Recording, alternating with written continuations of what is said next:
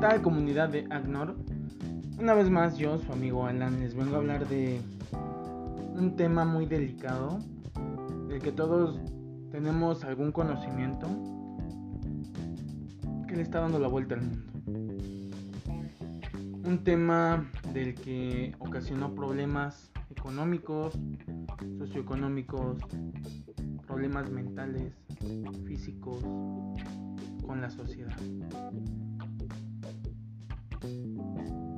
Que nos impide salir a divertirnos en familia, con amigos, a visitar a tus familiares, incluso sin ir a la escuela.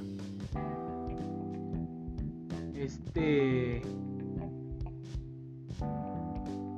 que nos vino a afectar a todos, tanto como sociedad, nación y al mundo. Sí, estamos hablando de la COVID-19.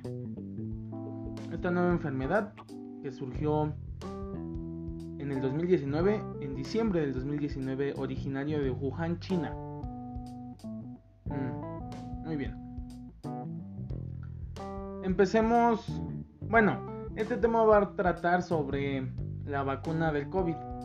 Bueno, para no hacerles largo el, tema, vamos a ver qué es un coronavirus.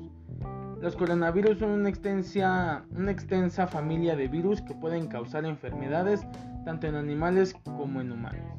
En los humanos está científicamente comprobado que pueden causar infecciones respiratorias, que pueden ser desde un resfriado común hasta enfermedades graves como es el síndrome respiratorio de Oriente Medio, el MERS, el síndrome respiratorio agudo severo, el SRAS. Eh, este coronavirus es el más reciente que se ha descubierto, la COVID-19. Muy bien, vamos a ver qué es la COVID-19. Es una enfermedad infecciosa causada por el coronavirus que se ha descubierto, que es la más reciente. Tanto este nuevo virus como la enfermedad que provoca eran desconocidos antes de que estallara un brote en Wuhan, China, en diciembre de 2019. Actualmente la COVID es una pandemia que afecta a muchos países del mundo, entre ellas nuestra nación, México. La más afectada es Estados Unidos, la nación más afectada es Estados Unidos, con más de 29.247.035 personas infectadas totales, 58.530 casos al día, eh, eh, tiene 88.747 casos por cada millón, lamentablemente medio millón de personas fallecidas. Oh, ok afortunada o lamentablemente México no está no entra en el top 3, pero sí es muy grave. Teniendo 2.144.500 personas totales infectadas, 600 6.602 personas al día que se infectan al día, 16.942 eh, se infectan casos por millón de personas 16.942. Lamentablemente tenemos 192.491 personas fallecidas. Muy bien. Este, este, video, este podcast lo dejamos así de cortito para no hacerles largo el cuento. Les invito a ver el siguiente.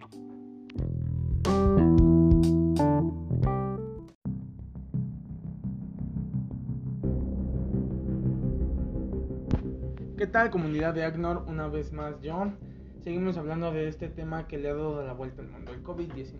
Bueno, haciendo un breve resumen, eh, explicamos que los coronavirus es una familia de virus que afecta tanto animales como humanos y existen tres de ellos, entre ellos el nuevo que está ahorita, la COVID-19. Hablamos sobre COVID-19, que es este nuevo coronavirus empieza con un resfriado y puede terminar hasta en neumonía. Eh, que fue originario de Wuhan, China y se expandió por todo el mundo. Hablamos de que Estados Unidos es el país más afectado con 20, 29 millones de personas y 500 mil muertes. México, por su parte, no se, está golpeado por esta pandemia con más de 2 millones de personas infectadas y lamentablemente 200 mil personas fallecidas. Muy bien. Hablaremos de la vacuna. Este, una pregunta que varios que no, que no han investigado se preguntan, ¿existe una vacuna? Y sí, la respuesta es sí, ya existe algunas, no solo una, existen varias y ya se están utilizando. El primer programa de vacunación colectiva se puso en marcha a principios de 2020 al 15 de febrero de 2021. Ya se han suministrado 175.300 millones de dosis.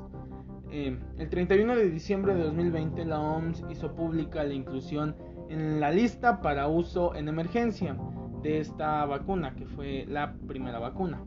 La BNT162B2 de Pfizer contra la COVID-19. El 15 de febrero, vamos a hablar de la segunda vacuna, el 15 de febrero se dio luz verde a la inclusión en dicha lista de dos versiones de la vacuna AstraZeneca AstraZeneca de Oxford contra esta enfermedad. Este, bueno. Y el Serum Instituto de la India también hizo una vacuna. Muy bien, sigamos hablando de estas vacunas. Otra pregunta que muchos nos hacemos, ¿cuándo estarán listas estas vacunas? Están empezando a introducirse en los países las primeras vacunas contra el COVID-19 antes de que éstas puedan administrarse. Mm, es preciso demostrar que son seguras y eficaces mediante ensayos clínicos de gran envergadura dentro de la fase 3 del desarrollo. Si no sabíamos, existen tres fases para estas nuevas vacunas. Mm. Antes de que la OMS estudie una posible precalificación se deben efectuar una serie de exámenes independientes sobre la eficacia y la seguridad. Como se los comentaba que existen tres fases para que las vacunas puedan ser seguras y eficaces.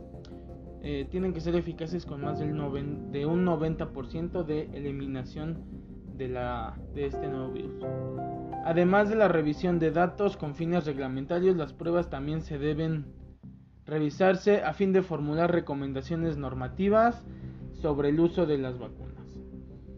Hay que hacer muchos, eh, muchos análisis para poder usar esa vacuna porque no sabemos si puede tener efectos secundarios y a la larga nos pueda hacer daño.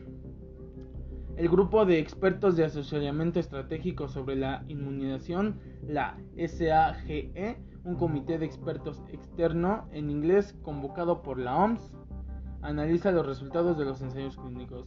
Esta, organización se encarga de analizar los resultados de las vacunas para poderles dar luz verde y, y poder aplicarlas.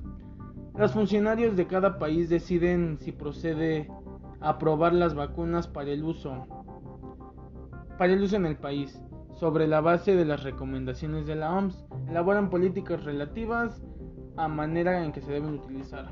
Cada país, cada mandatario del país decide si usar las vacunas o no. Si ellos crean las suyas o no. Pero si ellos crean las suyas, tiene que estar autorizada por la OMS, la Organización Mundial de la Salud, que es la que se está encargando de todo este...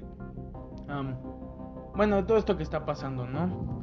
Las vacunas se deben fabricar en grandes cantidades, lo que supondrá un reto importante sin precedentes. O sea, hay que imaginarnos, si un país se pone a hacer vacunas, pues hay que pensar, bueno, los países tienen que poner a pensar en que tenemos que hacer más de 7 mil millones de vacunas para...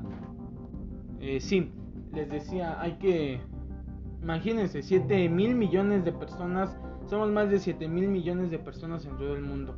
Entonces antes de hacer una vacuna el país se tiene que pensar en que tiene que hacer esa cierta cantidad. Y hasta más porque cada vacuna tiene... Con unas dosis no te va a funcionar. Nos tenemos que poner dos dosis cada persona. Ahora imagínense. Ya no vamos a, ya no vamos a fabricar 7 mil millones, sino vamos a, a fabricar 14 mil millones de vacunas. Bueno, por último, todas las vacunas aprobadas deberán distribuirse a través de un proceso logístico complejo, con pautas rigurosas para la gestión de existencias y el control de temperatura. Hmm, hay que saber cómo saberlas distribuir con precaución y seguridad. La OMS está trabajando con asociados y con todas las farmacéuticas. Muy bien, dejamos este podcast hasta aquí. Los invito a ver el siguiente.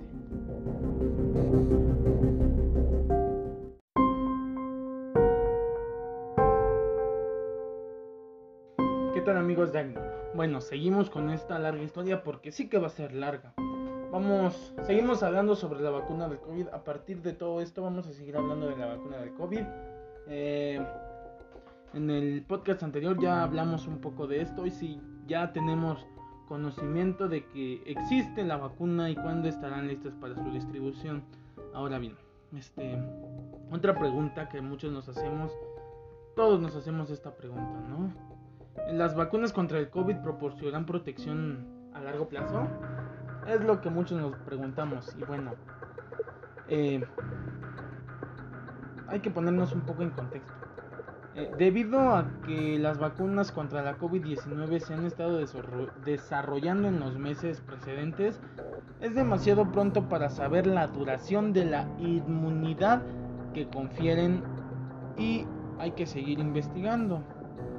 Eh, no sabemos a ciencia cierta cuánto nos va a durar esa inmunidad. Eh, yo supondré que esta vacuna nos vamos a tener que aplicar cada medio año como se hace con la de la influenza, ¿no?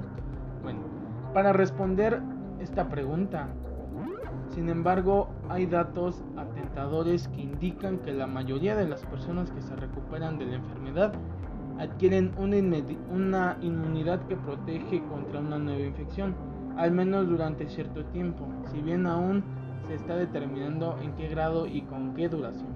Se tiene comprobado que puede, eh, una vez te da corona, el, la COVID-19 y tienes una inmunidad de 8 meses. Eh, a ciencia cierta no se sabe, pero te puede proporcionar una inmunidad. Otra pregunta, ¿con qué rapidez las vacunas contra la COVID podrían frenar la pandemia? Muchos nos hemos preguntado y cuando ya estemos todos vacunados, vamos a regresar a la escuela, nuestras labores que hacíamos siempre, etcétera, etcétera. Eh, vamos a volver a la normalidad y pues muchos científicos, entre ellos el secretario, el subsecretario de prevención de la salud, eh, Hugo López Gatel nos ha dicho que nunca vamos a regresar a la normalidad. Bueno, vamos a ponernos en contexto con qué rapidez eh, las vacunas podrían frenar la, pandemia. En efecto, el efecto de las vacunas contra la COVID-19 en la pandemia dependerá de varios factores. O sea, no porque me pongan ya, no, hay que hay determinados factores, ¿verdad? Algunos de estos factores son la eficacia de las vacunas.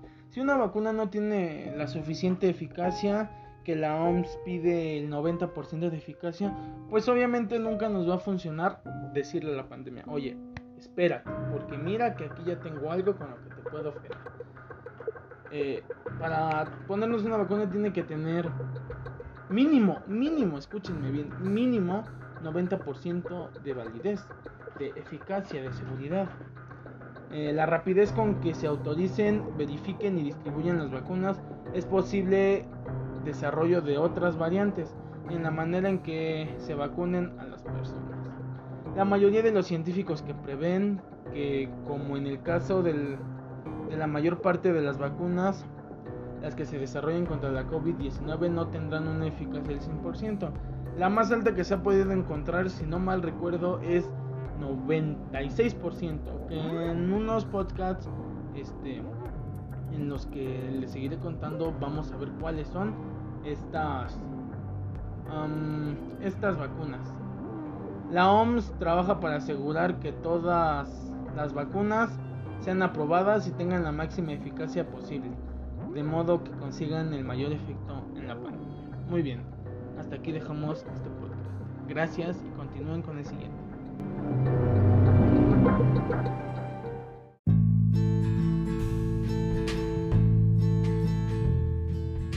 ¿Qué tal, amiguitos Dagnor? Este, pues seguimos con este tema muy interesante. Anteriormente ya hablamos qué es el coronavirus o qué son los coronavirus, qué es la COVID-19, los países más afectados, bueno, el país más afectado, eh, si existe o no una vacuna, eh, ¿cuándo, ¿cuándo, se dará la distribución de estas vacunas, eh, si la vacuna nos va a proporcionar protección y también hemos hablado de si la vacuna va a poder frenar la pandemia rápido. Muy bien. vamos a hablar de qué tipos de vacunas contra la COVID-19 están desarrollando y cómo funcionan. Entremos en contexto, ¿no? Científicos de todo el mundo están desarrollando muchas vacunas contra la COVID-19. Todas están diseñadas para enseñar al sistema inmunitario del organismo a reconocer y bloquear de manera segura el virus constante de la COVID-19. Como sabemos, nuestro sistema inmune, el que nos protege de todas las enfermedades, no conoce este virus, a lo que el virus viene, por decirlo así, fuerte, em, viene muy fuerte y nuestro sistema inmune eh, no lo logra parar. Es como si una potencia mundial va y le declara la guerra a un país primer tercermundista, perdón. Entonces, ¿qué va a pasar? El país, la potencia le va a ganar al, al país tercermundista. Es lo que pasa en nuestro cuerpo con nuestro sistema inmune. Se están desarrollando diversos tipos de posibles vacunas contra la COVID entre ellas vacunas con virus inactivos o, atenuados. ¿Qué es esto? Utilizan un virus previamente inactivado o atenuado, o sea que ya, ya valió el virus, ¿no? De modo que no provoca la enfermedad, pero aún así genera una respuesta inmunitaria. Como se les digo, es un virus, es una vacuna creada con virus, con un virus muerto. Vacunas basadas en proteínas. ¿Qué es esto? Utilizan fragmentos inocuosos de proteínas o estructuras proteínicas que imitan el virus causante de la COVID.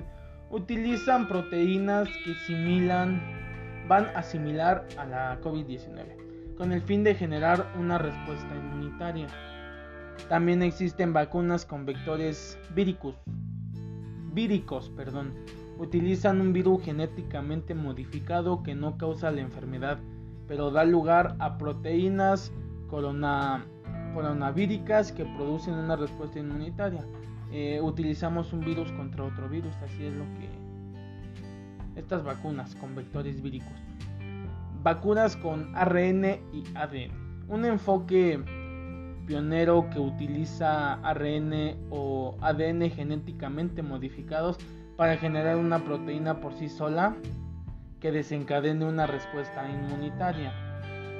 Utilizamos el ARN o el ADN para poder luchar contra ese virus. Si me entienden, ¿no? Bueno, para no hacerles tan largo el video y poderlos escuchar con calma, eh, hasta aquí dejamos este podcast. Nos vemos en el siguiente.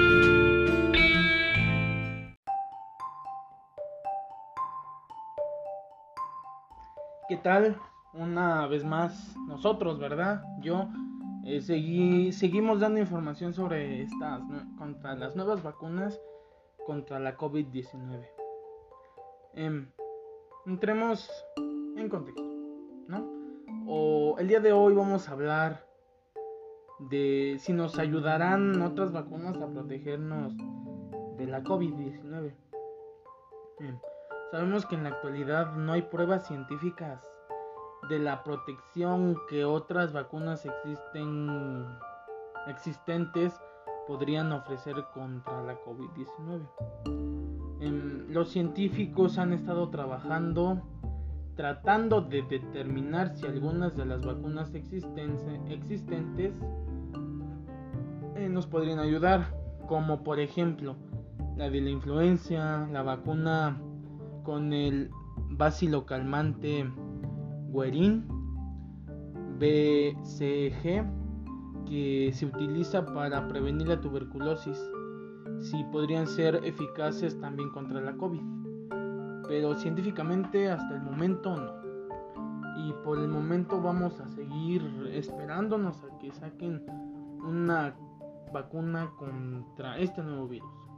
Ahora, ¿qué ventaja nos va a proporcionar vacunarnos? Mm, las vacunas contra la COVID-19 protegen contra esta enfermedad, obviamente, ¿verdad? Porque inducen inmunidad contra el virus SARS-CoV-2 que la causa. Si no entendemos, reducen el riesgo de que mm, este cause síntomas y tenga consecuencias para la salud, consecuencias severas. La inmunidad que ayudará a las personas vacunadas a la lucha contra este virus en caso de infección, reduce la probabilidad de que lo contagien o que contagien a otras personas y por tanto también protege a estas. Eh, este fenómeno mm, reviste especial y la importancia porque permite proteger a los grupos que corren más riesgos, que son los adultos mayores y enfermedades con severas, enfermedades severas. corren. Como los profesionales de la salud, los ancianos y las personas que presentan determinadas enfermedades, como se los digo, enfermedades crónicas, los ancianos, incluso hasta incluso los bebés recién nacidos. bueno, este sí fue muy cortito, ¿verdad? Pero hasta aquí la dejamos y en el próximo empezaremos a hablar de la distribución de vacunas en México y en los países. Nos vemos hasta la próxima.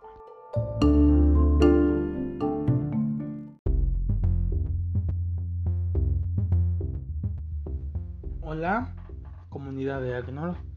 Seguimos nosotros ya las últimas grabaciones que vamos a estar haciendo.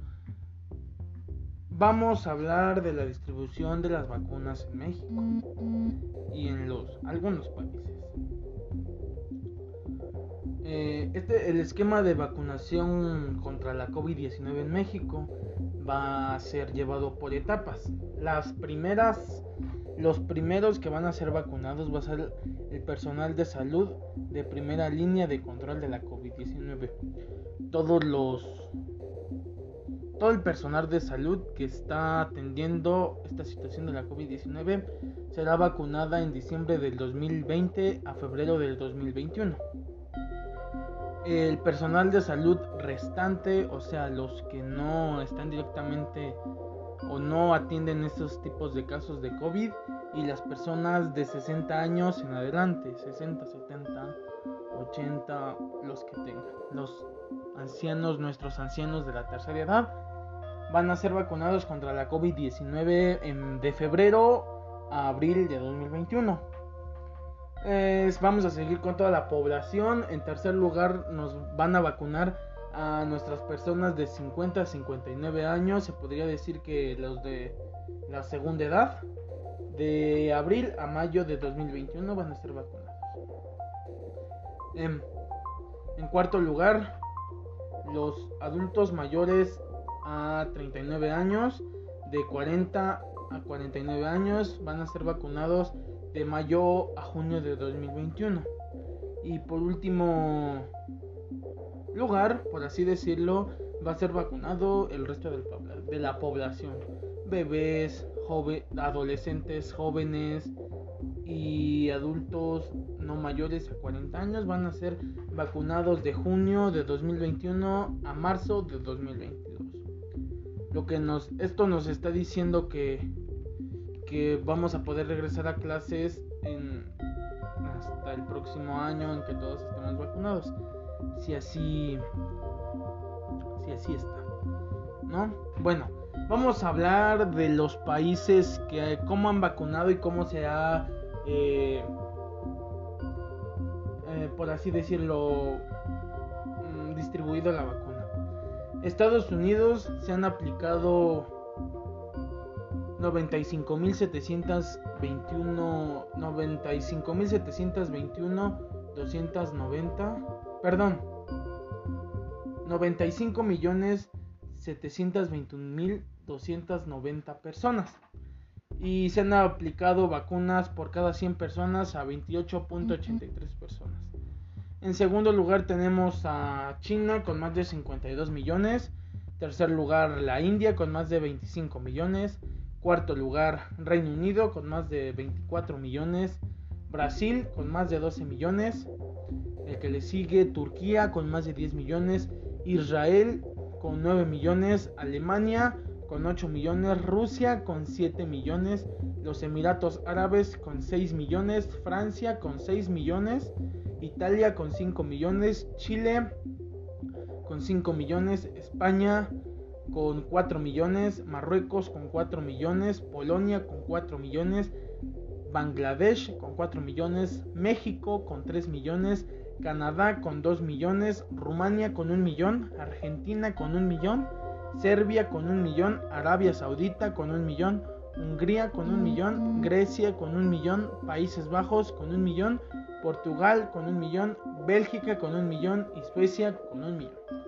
Como vemos no están, no están todos los países, no todos los países hasta el momento tienen la economía o por así decirlo la facilidad de conseguir estas nuevas vacunas. En México, el 10 de marzo, aplicó el mayor número de vacunas en un solo día desde que inició el proceso de vacunación el 24 de diciembre de 2020. 362.582, con lo que total de dosis aplicadas llegó a 3.488.118. Además, el país recibió la sustancia activa de la vacuna de Cancio para 3 millones de dosis con lo que ya suman 5 millones de dosis de esta farmacéutica, detalló el secretario de Relaciones Exteriores, Marcelo Ebrard. Un millón de estas dosis las tiene la COFEPRIS para la evaluación y posterior la aprobación de la vacuna que requiere de una sola aplicación. Como sabemos, las demás vacunas se requiere a fuerzas de dos aplicaciones para que tenga eficacia. El gobierno de México mantiene negociaciones con dos farmacéuticas chinas. Con Sino, Sinopharm se afirma un contrato la próxima semana eh, por 12.1 millones de dosis adicionales para vacunar a 6 millones de personas que llegarán entre abril y junio.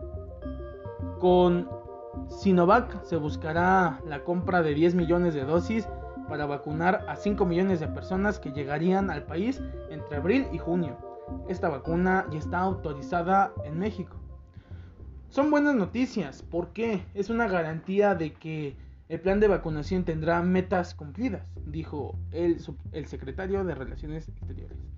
El presidente Andrés Manuel López Obrador celebró que no hay contratiempos y que ha sido ejemplar la organización, en especial en la Ciudad de México.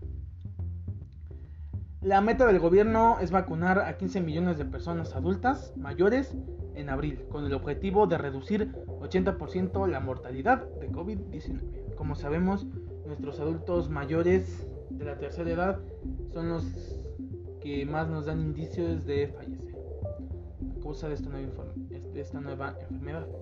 Actualmente en el país hay 5 vacunas autorizadas para el uso de emergencia. Eh, vamos a hablar de estas 5 vacunas la desarrollada por Pfizer, Biotech, la de AstraZeneca de la Universidad de Oxford, la vacuna rusa Sputnik V de Cancio que se fabrica en México y la Coronavac de Sinovac.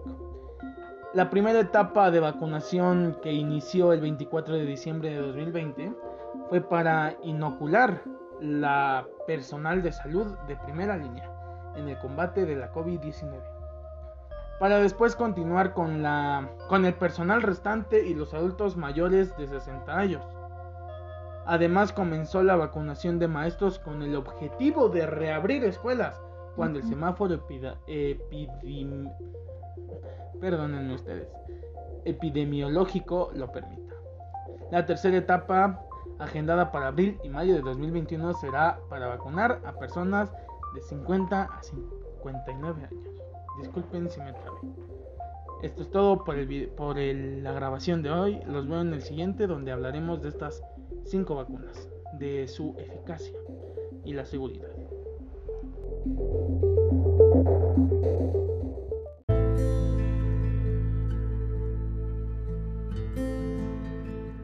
¿Qué tal? Comunidad de Agnor, seguimos hablando ahora de las vacunas. Eh, recordemos que hemos hablado sobre la COVID-19, sobre los coronavirus, la COVID-19, si existe una vacuna o no.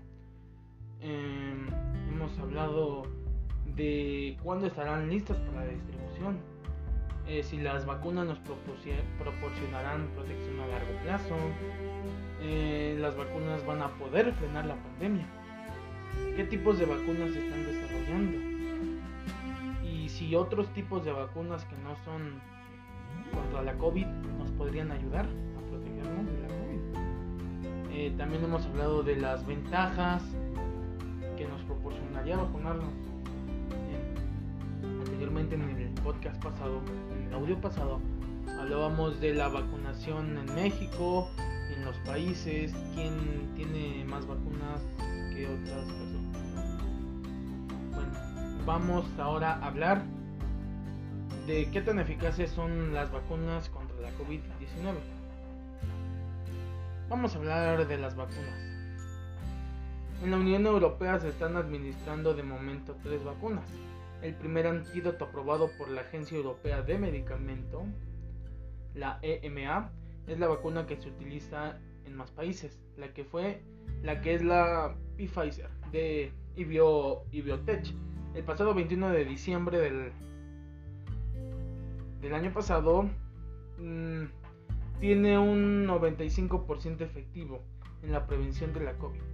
El 6 de enero se autorizó el de Moderna cuya efectividad contra el virus es del 94.5% según estudio reciente de, del New York Times. El 29 de enero se autorizó la comercialización de la vacuna de Oxford, AstraZeneca, que alcanza un 82.4% de eficacia al administrar una dosis de 12 semanas después de la primera. En América Latina además está aplicando la vacuna rusa Sputnik V en países como Argentina, México y Venezuela. El fármaco ruso desarrollado por el Centro Nacional de Investigación Epidemiológica y Microbiología, Gamaleya de Moscú, demuestra una eficacia del 91.6%. Las vacunas chinas también se han hecho un hueco en la región. Sino, Sinocharm que presenta una eficacia del 79%, se aplica en Perú, mientras que Sinovac, que en ensayos realizados en Brasil, tiene una eficacia menor, una eficacia del 50%, se administra en Uruguay, Chile, entre otros. Bueno, muy bien, vamos a hablar de estas vacunas, ¿no? Vamos a, ya lo mencionamos, pero lo volvemos a mencionar, forma de lista. Eh, efectividad de las vacunas contra la COVID, eficacia estimada en la prevención de la COVID-19 según datos de estudios clínicos. De Estados Unidos y Alemania tenemos la Pfizer de Biotech con un 95% siendo la más alta. Tenemos la Moderna de Estados Unidos que del 94.5% siendo la segunda. Tenemos la Sputnik V de Gamaleya de Rusia con un 91.6. Tenemos la NVX COV2373, que distribuida por Estados Unidos por la farmacéutica Novavax con un 89%. Tenemos la AZD1222 Covishield eh, de Reino Unido, de la Universidad de Oxford AstraZeneca con un 82.4%. Tenemos la BBI BP Corp de China de Sinopharm con un 79%. Tenemos la AD26.cop2.s de Estados Unidos de la compañía Johnson Johnson con un 72%. Y tenemos la Coronavac de Sinovac, China, con la más baja con el 50% de eficacia. Estos datos fueron del 27 de febrero de 2021. Algunos ensayos están en curso y los resultados han de ser sometidos a revisión. La eficacia puede variar con las nuevas variantes del virus. Como sabemos ya hay nuevas variantes de virus, ya no solo es la COVID-19, sino hay variantes de la COVID-19. Bien, hasta aquí lo dejamos el siguiente video. Vamos a ver la CEP y el regreso a clase.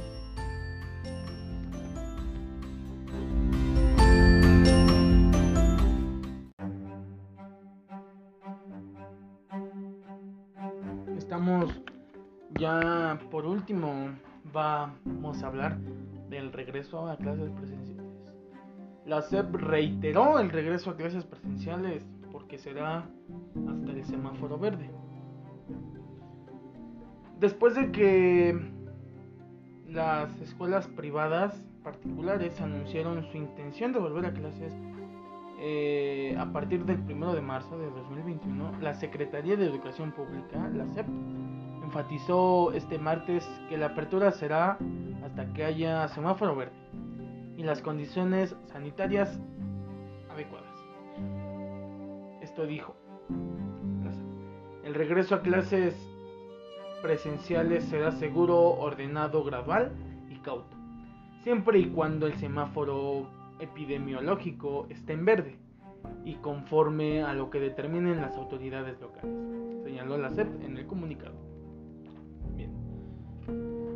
Asimismo, recordó la Asociación Nacional de Escuelas Particulares, la ANFE o la ANEP, que la apertura de los planteles educativos dependerá únicamente de las disposiciones sanitarias vigentes y que esta decisión corresponde a las autoridades federales y locales de acuerdo con la Ley General de Salud. La SEP y las autoridades educativas locales, agregó, tienen la facultad de autorizar y reconocer la validez oficial de estudios en los planteles de educación básica de la Ciudad de y de las entidades federativas en su respecto ámbito de competencia de la conformidad con la Ley General de Educación.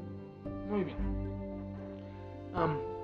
la pandemia puntualizó para el regreso a las aulas deben implementar protocolos con la limpieza profunda de los planteles escolares, aplicar filtros de correspondencia sanitarias, guardar sana distancia, distancia perdón, y usar cubrebocas, entre otras.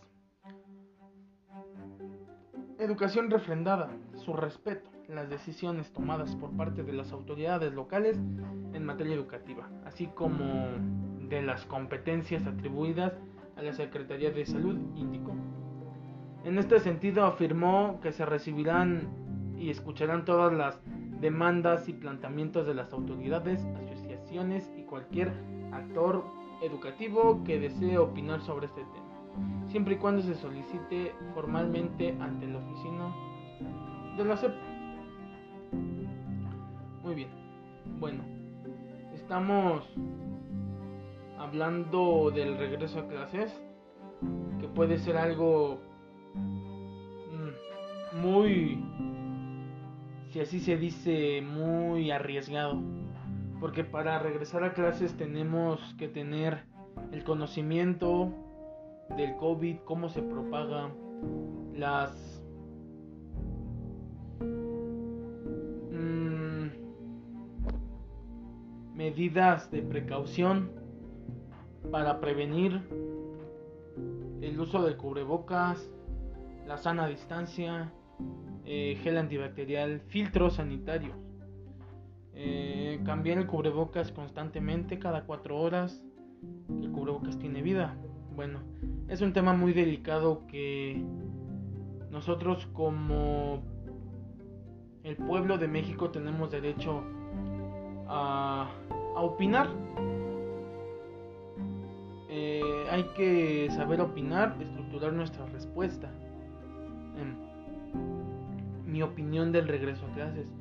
Yo como estudiante opino que a pesar de que tanto alumnos como maestros como cualquier otra persona ya estamos estresados, pero hay que saber tener paciencia y aguantar, tener fe en que todo va a estar bien y todo a su tiempo, todo a su tiempo, todo a su tiempo, todo a su tiempo. Muy pronto regresaremos a clases. Les mando un abrazo y hasta luego.